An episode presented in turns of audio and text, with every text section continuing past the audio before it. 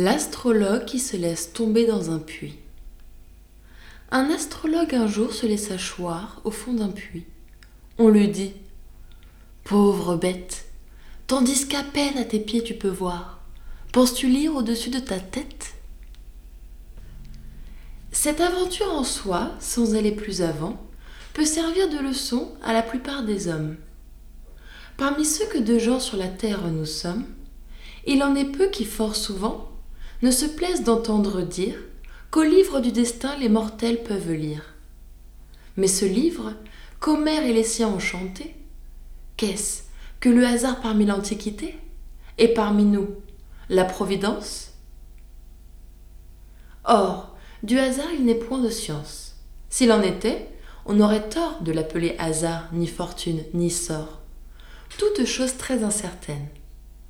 Quant aux volontés souveraines, de celui qui fait tout et rien qu'avec des seins, qui les sait que lui seul? Comment lire en son sein?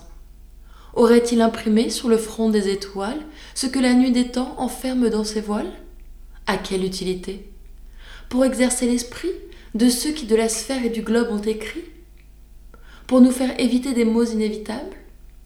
Nous rendre dans les biens de plaisirs incapables? Et, causant du dégoût pour ces biens prévenus, les convertir en mots devant qu'ils soient venus? C'est erreur, ou plutôt c'est crime de le croire.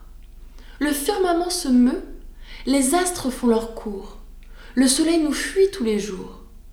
Tous les jours sa clarté succède à l'ombre noire, sans que nous en puissions autre chose inférer que la nécessité de luire et d'éclairer, d'amener les saisons, de mûrir les semences, de verser sur les corps certaines influences. Du reste, en quoi répond au sort toujours divers ce train toujours égal dont marche l'univers? Charlatan, faiseur d'horoscopes, quittez les cours des princes de l'Europe, emmenez avec vous les souffleurs tout d'un temps. Vous ne méritez pas plus de foi que ces gens. Je m'emporte un peu trop. Revenons à l'histoire de ce spéculateur qui fut contraint de boire.